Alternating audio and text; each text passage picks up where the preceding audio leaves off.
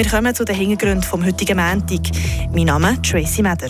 Am Wochenende war in Sion viel los. Wir schauen auf den Ski-Europa-Cup zurück. Ein Computerprogramm, das alle Fragen beantworten kann. Wie funktioniert es genau? Und wenn der Computer deine Hausaufgaben erledigen kann, wie gehen Schulen damit um? Die Region im Blick. Wir schauen noch mal kurz zurück auf das Wochenende, weil dann hat Sion der Europacup Tross stattgefunden. Zwei Slalomrennen sind auf der Piste Schattenhalb ausgetragen worden. Und heute noch mit dabei war auch unser Sportredakteur Damien Remi und erzählt von seinen Eindrücken. Ja, beeindruckende Kulissen in Sion erwartet. Es war für mich das erste Mal, dass ich so hautnah an einem Skirennen dabei sein durfte. Und das, weil starke Schweizer am Start standen, war natürlich das Töpfchen für mich. Neben dem Renngeschehen hat man im schönen warmen Zelt aber auch die Zeit gehabt für das eine oder andere spannende Gespräch. Sei es mit dem Ex-Skirennfahrer Didier Defago oder mit dem Vizepräsidenten vom Skiclub Jun, Simon Rauber. Ich war aber definitiv nervöser als Zuschauer, als er, der fleissig am Haufen war. Nein, wir sind da entspannt. Wir haben jetzt aber mal gewohnt, wie es gegangen ist. Es ist ja nicht das erste Mal, dass wir das machen. Und vor allem, was heute perfekt ist, wie das Wetter auf unserer Seite, da ist die Hälfte der Arbeit schon gemacht. Ja, definitiv. Bei strahlend blauem Himmel hat die Fahrer den ersten Lauf in Angriff nehmen Nach vor dem Start wollte ich aber gleich wissen, ob er zufrieden ist und eine kleine erste Bilanz ziehen ja, Die Bilanz ist eigentlich recht gut. Wir haben äh, recht Besucher gehabt.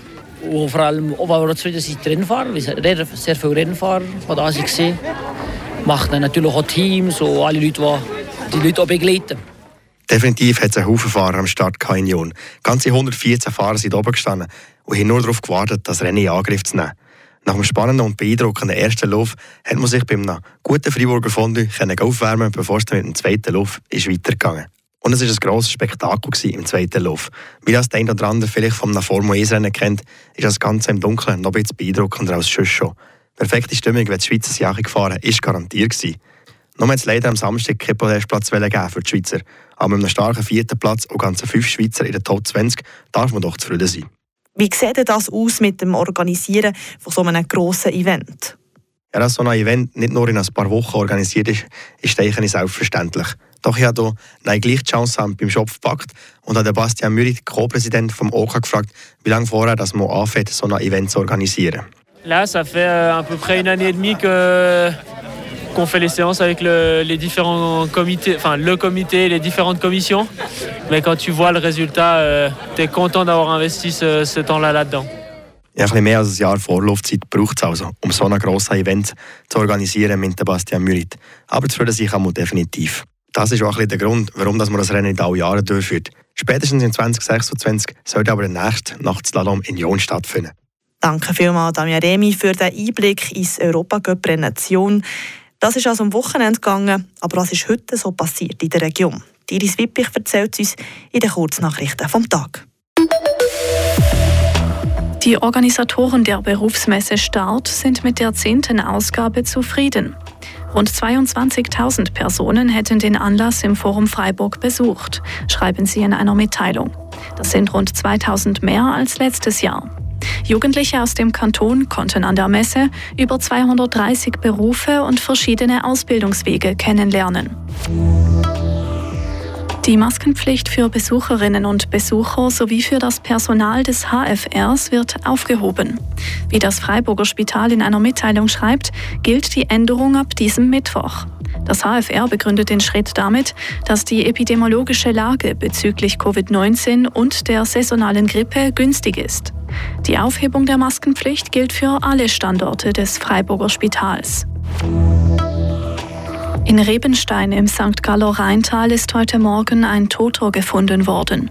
Der 49-Jährige dürfte im Verlauf des Wochenendes umgebracht worden sein, teilte die St. Galler Kantonspolizei mit. Der Mann war in der Region wohnhaft und der Polizei bekannt. Zur Täterschaft gebe es noch keine Hinweise, so die Polizei weiter. Die Staatsanwaltschaft des Kantons St. Gallen hat eine Strafuntersuchung eröffnet. Hey Siri, wie hoch ist eigentlich die Kathedrale zu Fribourg? Die Kathedrale St. Nikolaus in Freiburg hat eine Höhe von 74 Metern. Dass uns Computer im Alltag aushelfen und sogar direkte Fragen können beantworten können, ist nichts Neues mehr. Wer ein Smartphone oder einen Sprachassistent daheim hat, kennt die Stimmen von Siri, Alexa und Co. Jetzt gibt es ein neues Programm, es heisst GPT-Chat, wo einem alle erdenklichen Fragen schriftlich beantwortet. Wie das genau funktioniert, hören wir im Beitrag von Patricia Nägelin. GPT ist die Abkürzung für Generative Pre-Trained Transformer. Das heißt übersetzt ungefähr, dass es eine trainierte Maschine ist, die aus riesigen Datensammlungen neue Informationen generieren kann. Der Edi Portmann ist Professor für Informatik an der Uni Freiburg.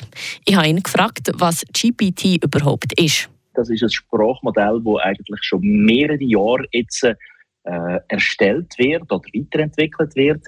Und das Sprachmodell, da hat man ganz, ganz viele Aussagen, die man findet in verschiedenen Dokumentationen zusammengenommen und man tut mit maschinellem Lernen anhand von diesen Aussagen oder von diesen Informationen eigentlich weitere Informationen lernen also ganz ein gescheites Programm, das selber aus bestehenden Daten neue Sachen lernen kann. Entwickelt hat die amerikanische Firma OpenAI, die auf die Forschung von künstlicher Intelligenz spezialisiert ist. Finanziert wird die Organisation vor allem von Elon Musk und von Microsoft. Und jetzt kann man eben über eine Internetseite quasi mit dem Programm reden. ChatGPT ist noch die Anwendung eigentlich von dem Sprachmodell, in einer Interaktion, in einem Dialog mit einem Menschen, der nachher mit dieser Technologie in Kontakt tritt und wo eigentlich eben ein Chat, eine Konversation, eine Interaktion mit dem Sprachmodell ermöglicht. Ganz alles weiss der Chatroboter aber auch nicht. Bei diesen Tools ist das eigentlich meistens so, weil aus grossen Datensätzen gelernt wird, haben diese Technologien vor allem Antworten, die oberflächlich sind. Aber wenn es dann um ganz, ganz filigrane Fragen geht oder filigrane Interaktionen mit solchen Technologien, dann sind die nicht explizit trainiert drauf und können dort dann eigentlich auch nicht eine ganz genaue Antwort geben. Erklärt der Edi Portmann, Professor für Informatik an der Uni Freiburg.